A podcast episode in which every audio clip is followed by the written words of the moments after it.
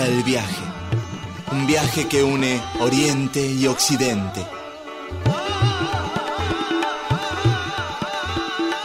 Un viaje lleno de magia y lleno de significados.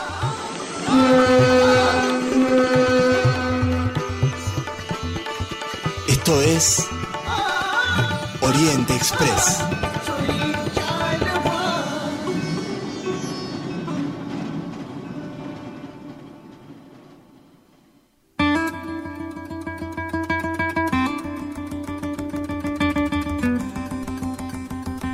A bordo de este Oriente Express que une Oriente y Occidente. En esta oportunidad, el Oriente Express con destino al mismísimo corazón de Europa. No, no, no, no, no nos volvimos locos, no se equivocó de programa, pero estamos un poco cansados de hablar en inglés, de, de, de, de intentar, eh, eh, digamos, repetir al- al- alguna palabra que, que, vamos, que vamos tomando de los lenguajes, de los lugares por los que vamos transitando. Siempre uno se siente como un poco ridículo y más si tiene la mirada de los amigos encima con esas dos o tres palabras, gracias o hola, que, que va aprendiendo en cada lugar y que las trata de repetir como para congraciarse con los, con los nativos. Uno se siente bastante, bastante tonto y bastante torpe haciendo eso. Así que hoy dijimos basta, necesitamos hablar español, necesitamos sentirnos como en casa. Así que el viaje que nos proponemos para esta tarde es al corazón de, de Europa, a la, a la mismísima madre patria. Y bueno, ya veremos, iremos descubriendo qué tiene esto que ver con Oriente y con este programa que se llama Oriente Express. Y olé. ¿Qué decís, Adri? ¿Cómo estás, Germán? Bien. Muy bien, me encantó la presentación, me encantó esta, este anticipo de- del viaje de hoy. Sin más presentación y preámbulo, Adri, con rumbo a territorio conocido, por lo menos en, en lo que hace a la lengua, si estamos todos listos para partir, partimos.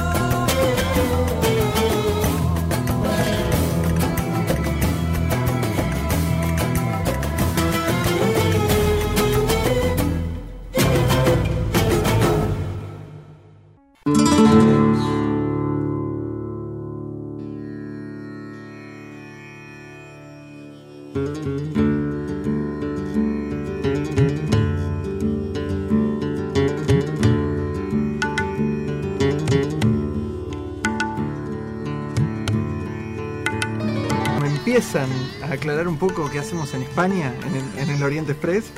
Qué buena Que, pregunta. que, eh, se nos acabó la imaginación, no, no había más, no había más destinos, no había más lugares para, por conocer. Sí, un vos que sos siempre más barato. era. Ah, tienen miedo ahora que nos quitan los subsidios. Sí. No, lo que pasa es que este, no solo vamos a España, sino que además estamos haciendo un viaje en el tiempo, Ujú. porque en algún momento, algunos, algunos siglos atrás, España fue un centro, un centro no solo desde el punto de vista intelectual, sino que además artístico, ar- en la poesía, en la arquitectura, eh, centro referido a la medicina, a las ciencias en general, que tiene que ver con esto de el, el- el califato andaluz, esta Ujú. cultura Podemos andaluz. decir que España fue Oriente en algún, en, en- España fue Oriente, de exactamente. su historia. Después, después nos cambiaron el mapa. España fue Oriente y estuvo al, estaba al mismo nivel eh, en cuanto a la riqueza en las artes y en la ciencia de- del resto del imperio del imperio musulmán entre Damasco y Córdoba entre Damasco y cualquiera de estas ciudades españolas no había no, no había la Mayor menor diferencia. distancia Ujú, ¿sí? Y fue la, la entrada a España, fue la entrada de muchos de los descubrimientos y muchas de, la- de las cuestiones que han- habían evolucionado en las ciencias en, este, moriscas.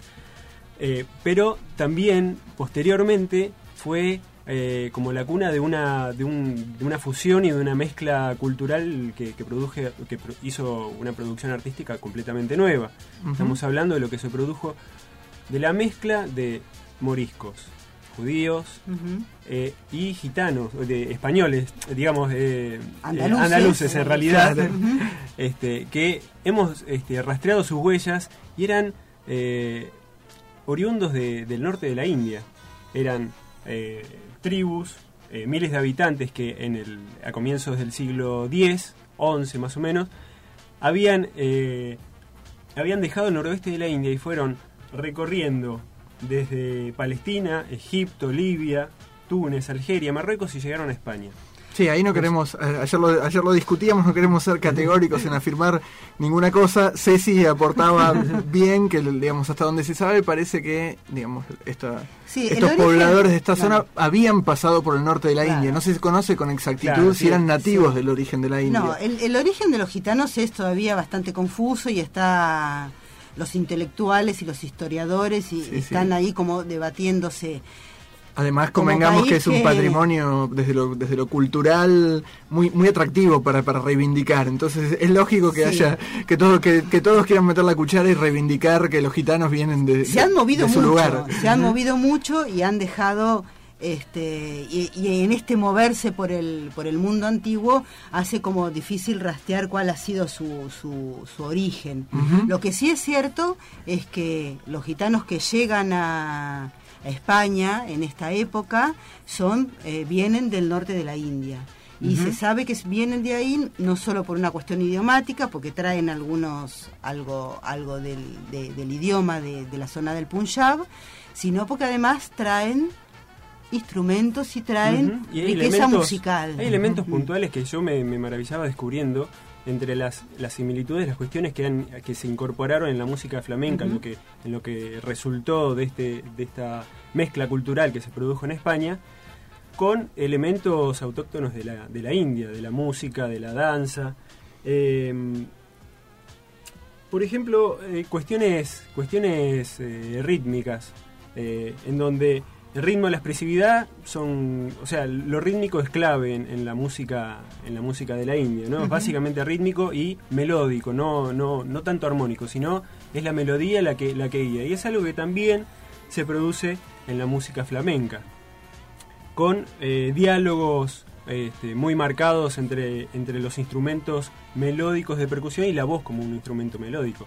Sí. Entonces, eh, eh, em, estuvi- estuvimos viendo eh, algunas danzas y algunos tablados y, algunas, y algunos espectáculos y comparando, por ejemplo, una danza que se llama Ektal en la India, es muy similar, o sea, vemos una danza que es, que es clásica en la India y es muy similar a, a la danza flamenca, que tiene mucha expresividad de las manos, y, y- y- Sí.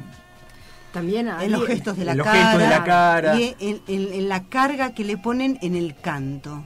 Y eh, por otro lado, eh, también han tomado o, o- o- o- o hace referencia al, al- al canto en India, lo que tiene que ver con el sentimiento, El sentimiento y y el, origen dolor. que tiene este canto. Los gitanos, como también fueron los judíos en ese momento, eh, fue un grupo que, eh, junto con, lo- con los musulmanes, un grupo que eh, comenzó la, sociedad este, andaluza a marginarlos. Ah, fueron un montón de leyes durante varios siglos y comenzaron a marginarlos y eso hizo que, eh, que se sintieran unidos y confraternizaron en, en- en esto de ser los excluidos.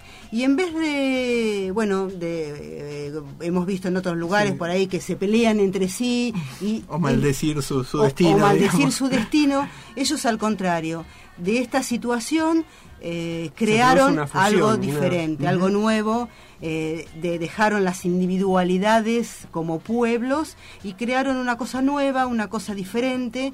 Cada uno aportó desde su, desde su origen, desde su raza, desde su sentimiento como etnia, algo y creó una cosa totalmente diferente que es el flamenco.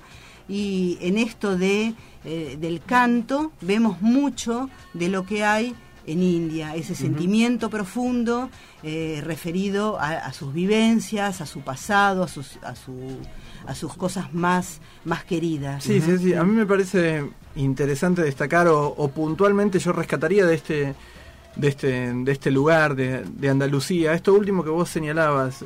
Muchas veces hemos visto en los viajes en a bordo del Oriente Express lugares en Oriente, sobre todo aquellos lugares donde no sé si me viene Estambul, la ruta de la seda, Sí. aquellos lugares por los que transitaba la- las mercaderías o las caravanas en el mundo antiguo, que siempre fueron lugares de fusión de culturas, digamos, de convivencia, Sí. lugares cosmopolitas donde las distintas culturas fueron dejando su, su influencia. Pero a diferencia de lo que ocurre en, en todos estos, estos otros lugares, lo que se observa aquí claramente es esto que vos señalabas, el surgimiento no solamente que estas culturas se fueron influenciando entre sí, fueron tomando rasgos, digamos que o sucediéndose en el tiempo, incorporando cosas de los anteriores, por parte de los siguientes, digamos, por parte de quienes iban tomando la posta, sino que en este caso se da este fenómeno tan fuerte y tan original de que la mezcla de culturas da lugar a una nueva identidad, nuevo, una identidad sí. diferente y novedosa que no es solamente eh, la influencia de las distintas culturas entre sí, sino que es un producto nuevo, digamos. Sí, fueron totalmente creativos y, y, eh, de- abandonando por ahí es- esa, esa, esa cosa que tienen lo- los pueblos de que al estar lejos de, de su nación originaria se aferran. Al contrario, fueron eh, capaces de dejar esa individualidad de lado, ser creativos y dar paso a algo totalmente diferente que no representaba tres, sino que representaba uno.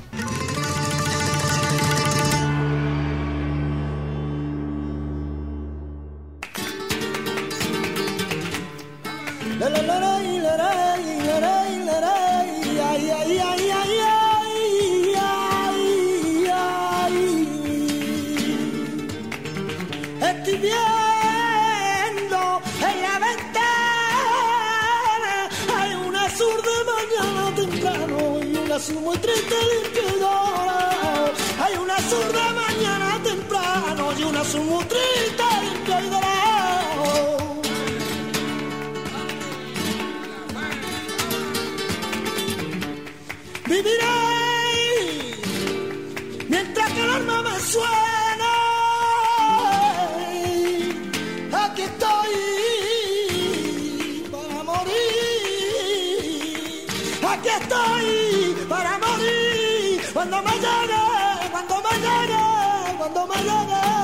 cuando.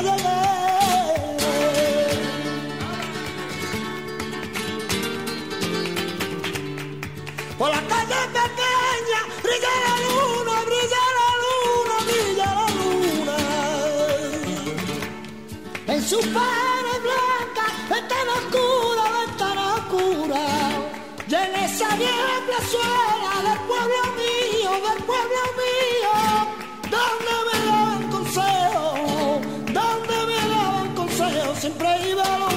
siempre iba lo mío. Ay, donde me daban consejos, siempre iba lo mío, siempre iba lo mío. Y no sabía qué hacer, tantos consejos me daban que mi aire iba bien.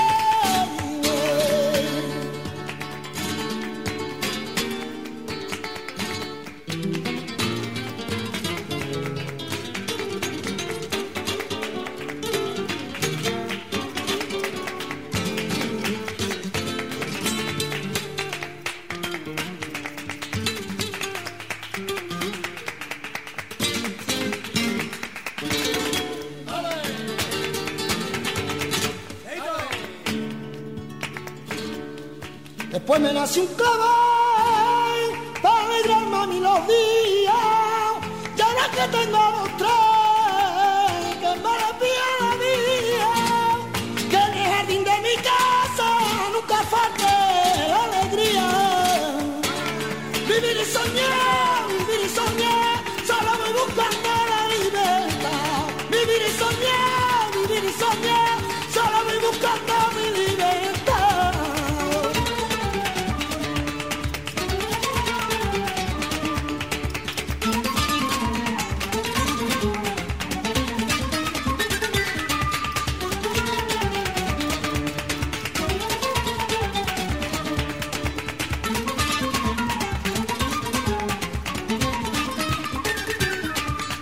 rasgo particular del canto flamenco es el quejío.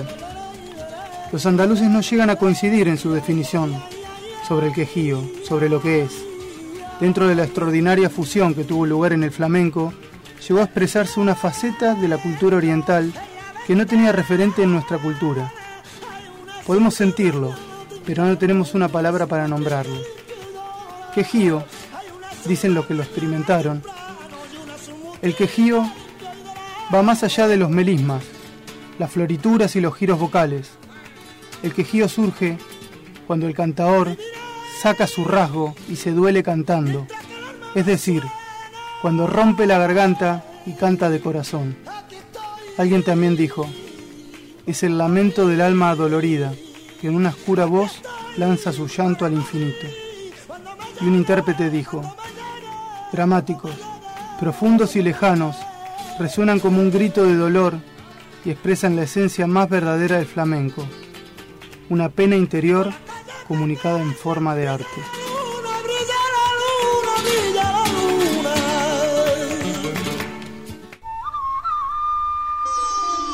Oriente Express.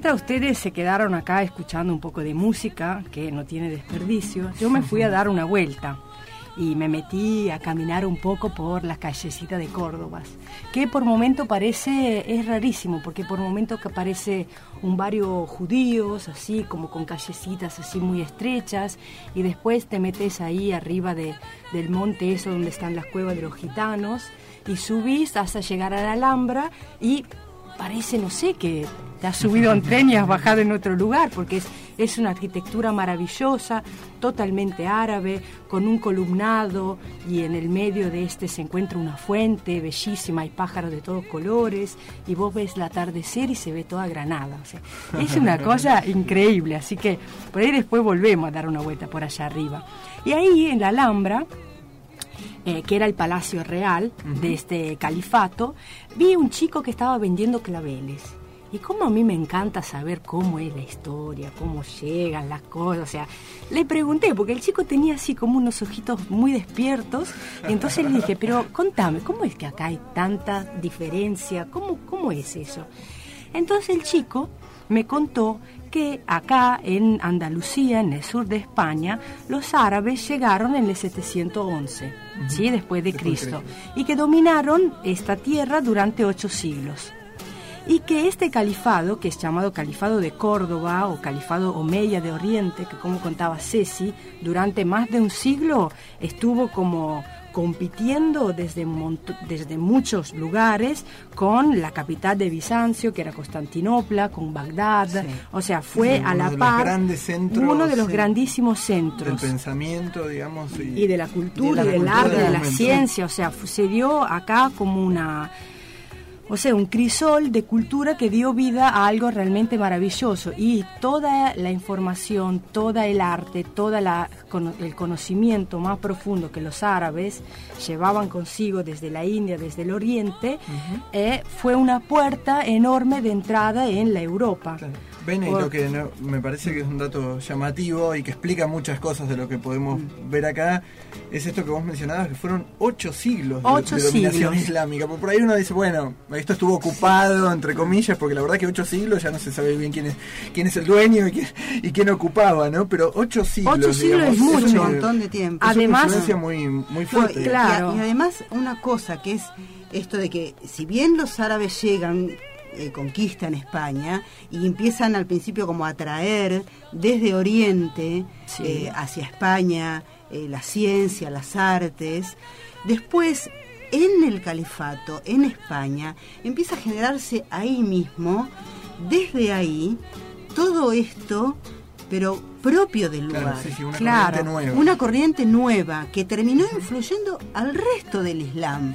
Porque muchas de las teorías que salen de Andalucía terminan influyendo al resto del Islam y todavía Sí, hoy son tomadas dentro del Islam como este Sí, de ser un lugar, ver- digamos, lateral en sus Sí. inicios o, como, o como de segundo orden. se generó como una se usina termina en ese generando lugar. Sí. tal cual, esa, esa usina de conocimiento, de arte y de cultura que después vuelve al cabo de los siglos Claro. a nutrir el mismo corazón del Sí. Islam del cual se había desprendido Sí, originalmente. Claro, porque este califato se genera en el 929 después de Cristo, después de uno que de uno de los reyes de Bagdad se peleó con toda su familia y parece lo llamaban el rey o el eh, errante, porque parece que durante mucho tiempo él caminó como un mendigo en el desierto hasta que recolectó gente, recolectó eh, digamos personas que que con, la- con las cuales después armó este califato, del que se proclamó, digamos, soberano. Este califa era Abderramán III. Y él fue el que le dio este impulso de que hablaban ustedes a la cultura.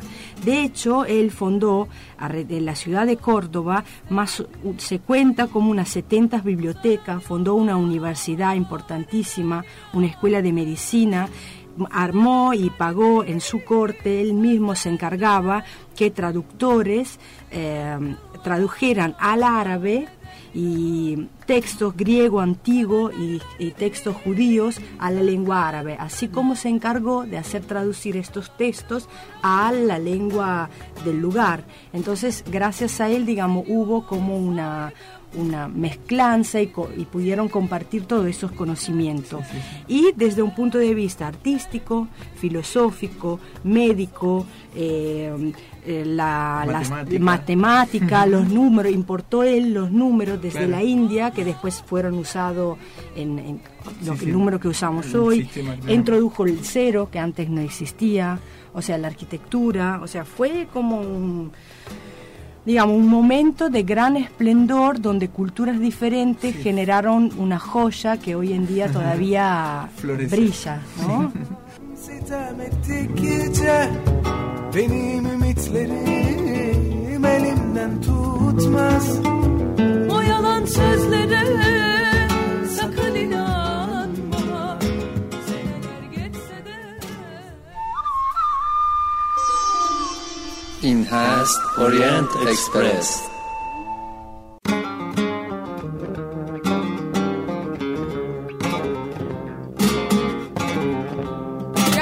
Kardeşim seninle barışalım barışalım. Düşmanlığı ara aradan kaldıralım. İnsanoğlu için önce insan olalım. Gel beraber olalım. Gel beraber olalım. Hem canımsın hem kanım İnsanoğlu için önce insan olalım. Gel beraber olalım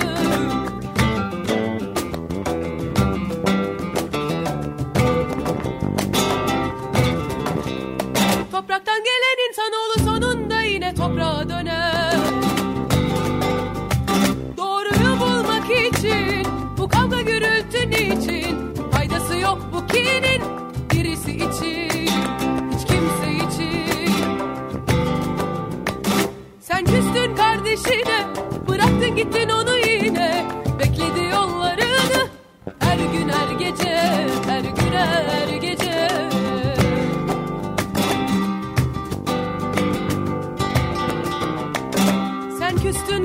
Yine. Bekledi yollarını. Her gün her gece Her gün her gece.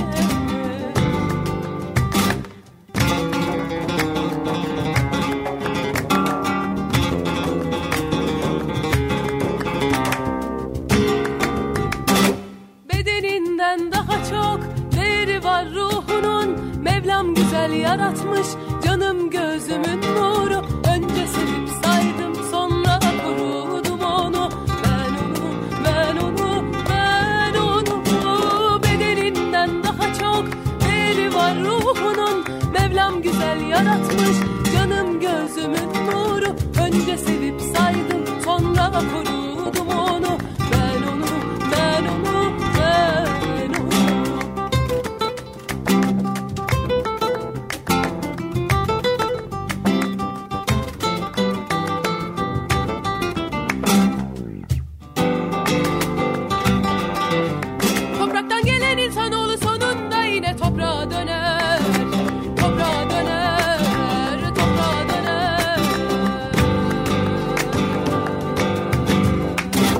Flamenco, esta vez desde Turquía. Escuchamos a Oyuku Amberg interpretando Barisalim y Sevillanas.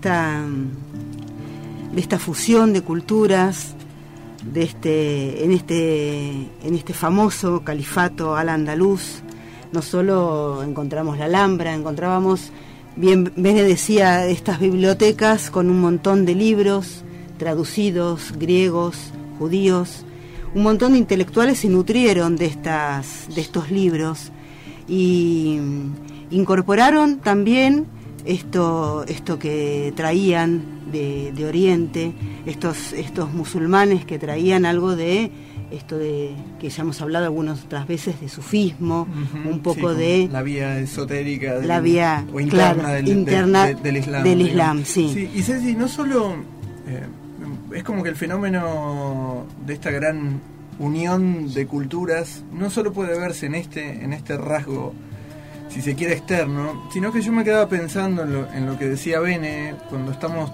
tan acostumbrados, digamos, a- hoy en día a un a una forma de, de acceder al conocimiento que todo lo fragmenta.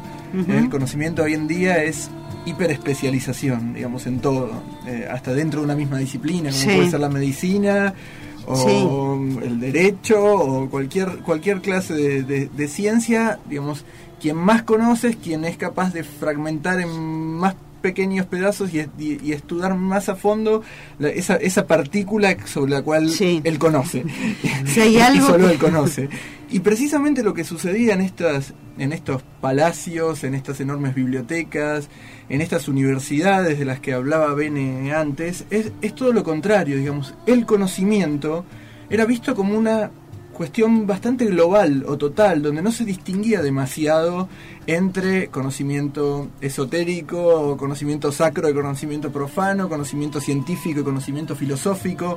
Digamos, todo era parte como de una gran y única cosa donde digamos, un filósofo no estaba eh, eh, Exento de la, inhabilitado- de la razón. Claro, no estaba inhabilitado estaba- a debatir con un Sí. científico, ni un matemático, con un místico. Claro. Y, y esos intercambios producían cosas interesantes. Uno podría eh, sentirse tentado a pensar, bueno, esto es propio de un estadio anterior del conocimiento humano, de la ciencia, donde todo estaba mezclado, después las cosas se dividen y se ponen cada una en su lugar. No, no. Puede llegar a ser cierto, no sé, no, no interesa, pero lo cierto es que esta, estos intercambios tan que nos- hoy nos, nos resultarían poco ortodoxos producían cosas muy, muy interesantes realmente. Sí, y si viene el, el- dentro del califato al andaluz hay algunos algunos poetas y algunos escritores que son más conocidos que otros. Por ejemplo, Ibarabi es uno de los de los de los más conocidos.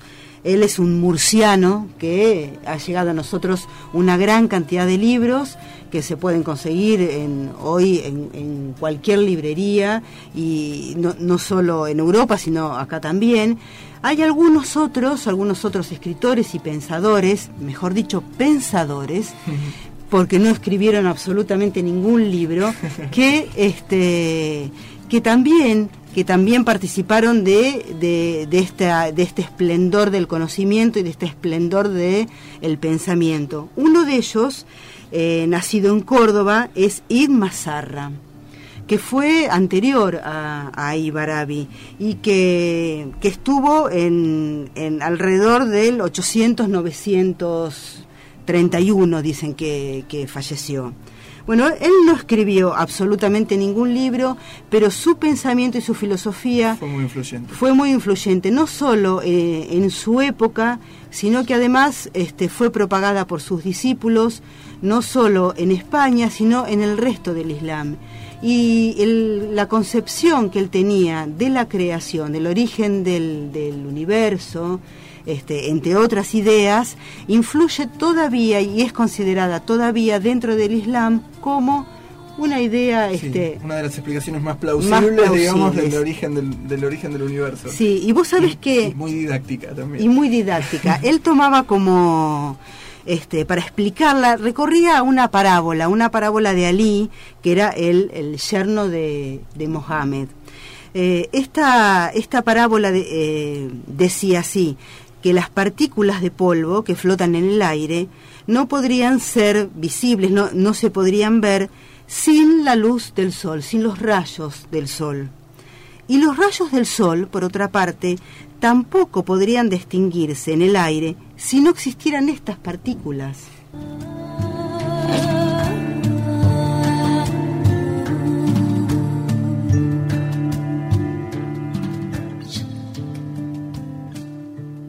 Esto que decía Ceci, que trataba de explicar Mazarra en términos sencillos, es una idea muy, digamos, muy cara al Islam y que aparece presente también en la obra de Ibn Arabi y de otros autores, digamos, y en el centro mismo del, de la filosofía islámica está la idea de la unidad, la unidad de Alá, digamos, o, o la unidad de todo, de todo lo creado. El creador con, el, con la creación. Claro, y resolver la paradoja que representan estas partículas, digamos, como si todo es uno y una única cosa, porque eh, cada quien percibe el- la diversidad, digamos, la multiplicidad en la cual nos desenvolvemos eh, co- cotidianamente, cómo se resuelve o cómo se explica esa paradoja de lo único, digamos, expresándose de, dif- de diferentes maneras, bueno, es un poco lo que trata de explicar esta historia y lo que resultó los desvelos de grandes de los de los pensadores musulmanes, entre ellos también Ibn Arabi, que también vivió en este mismo lugar. Claro, lo que nosotros observamos en el mundo material es eso, son esas multifacetas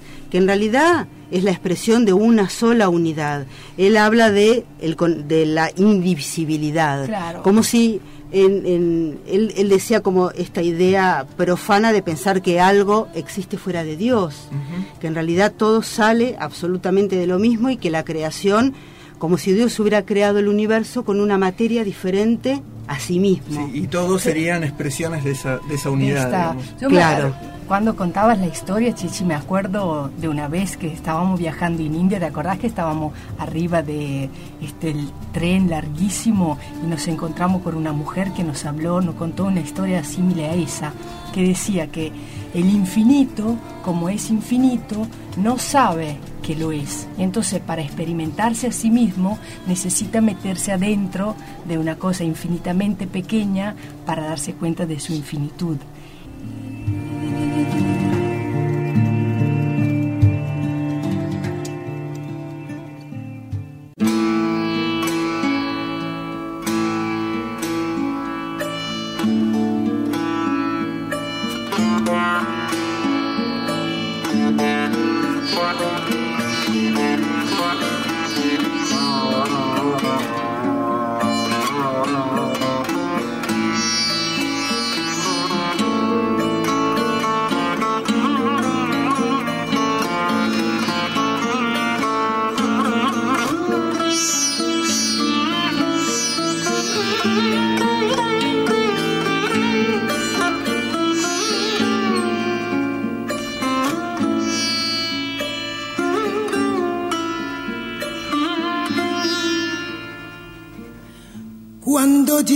Mañana, me agarro con fuerza, me agarro con fuerza, me agarro con fuerza.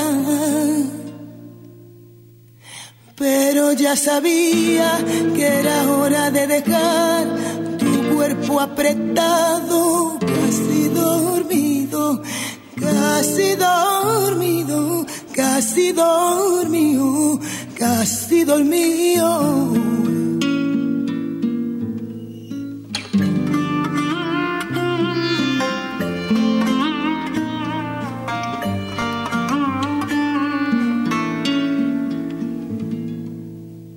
Algún día, en algún lugar, si yo te vuelvo a ver bailando, bailando. Te voy a sonreír, te deseo lo mejor, mientras me inclino al hombro de mi amor verdadero bailando.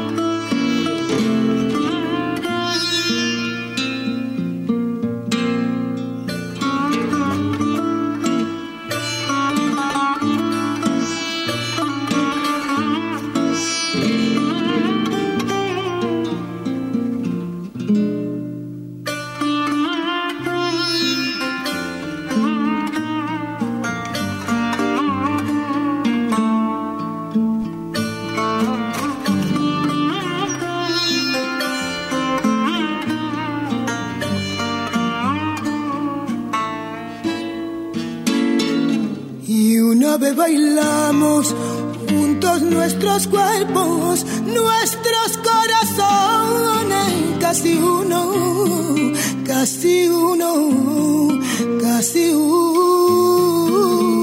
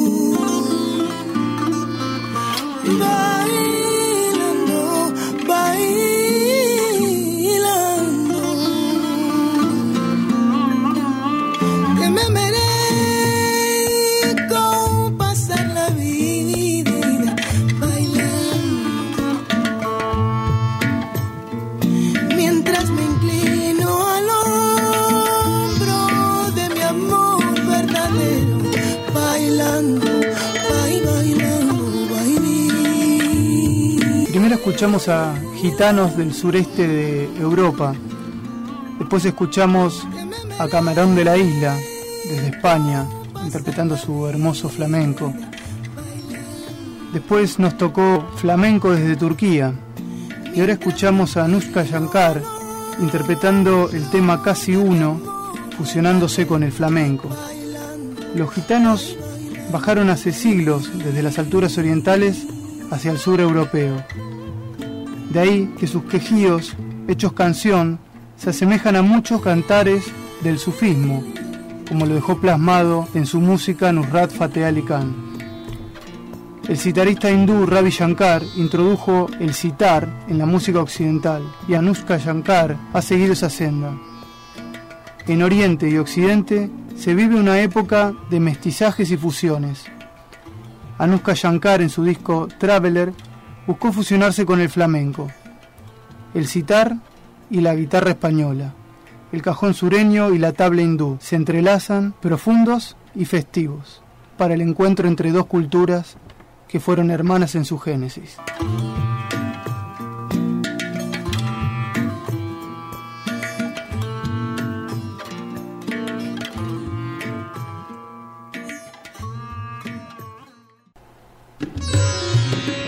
Cambia de mi fe. Oriente Express.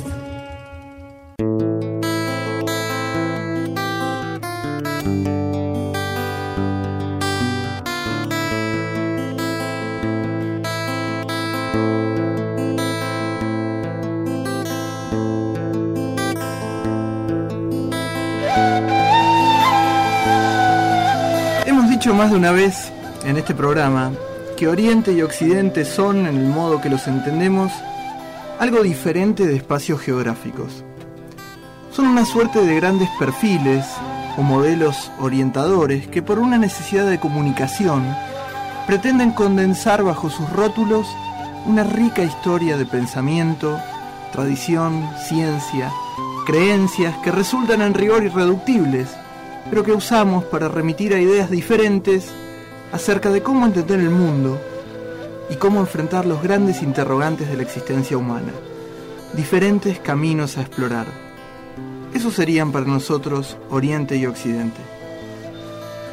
Y nada resulta tan gráfico a la hora de romper la distinción espacial entre Oriente y Occidente como este trasvasamiento cultural que implicó la región de Al-Andalus, situada en pleno corazón europeo, y en la que no obstante se respiró por siglos el perfume del Oriente, siendo aún hoy las influencias notables.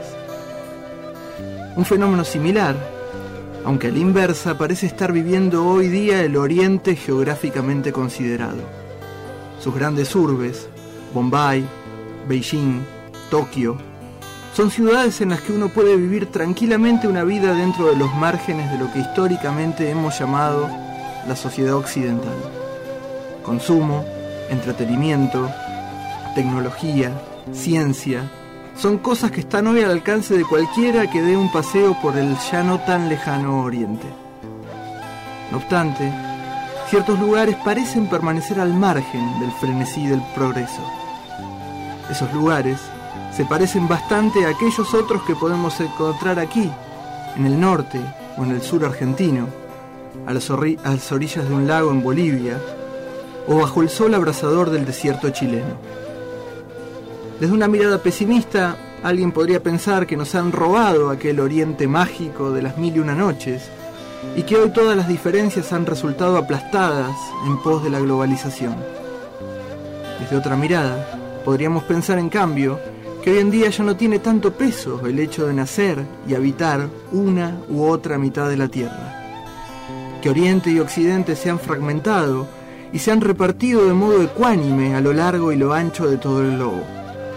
Vivir hoy en Oriente o en Occidente depende en cierta medida de cada uno.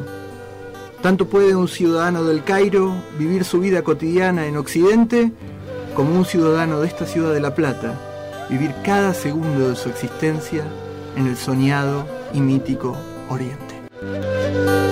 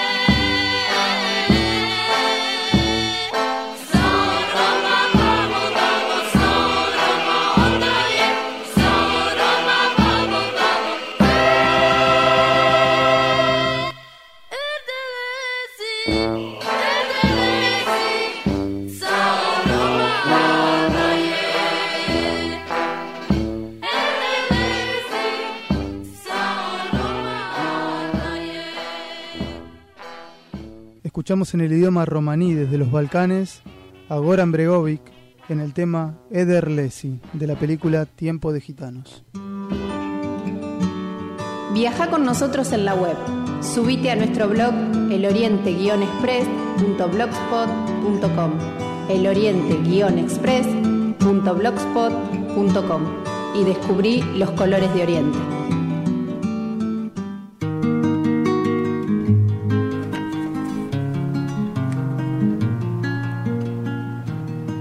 Una noche en sueños. Te vi caminando junto a mí en la orilla del mar. Soñé que veía mi vida representada en una serie de escenas.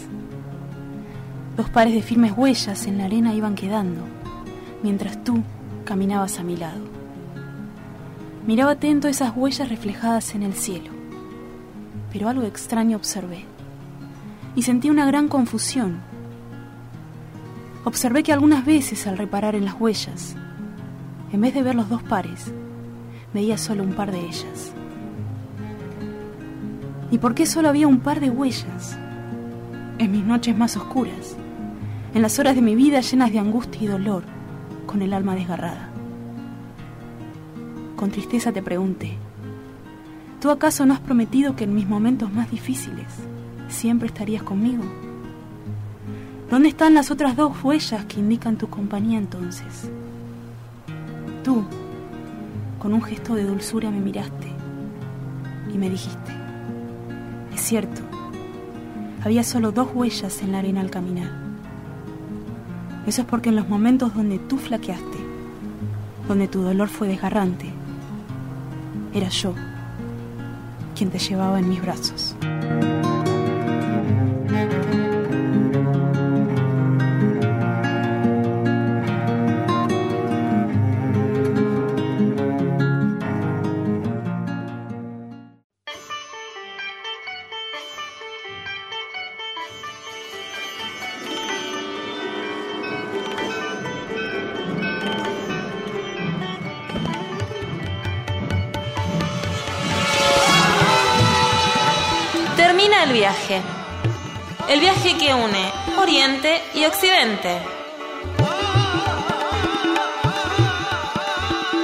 Un viaje lleno de magia y lleno de significados.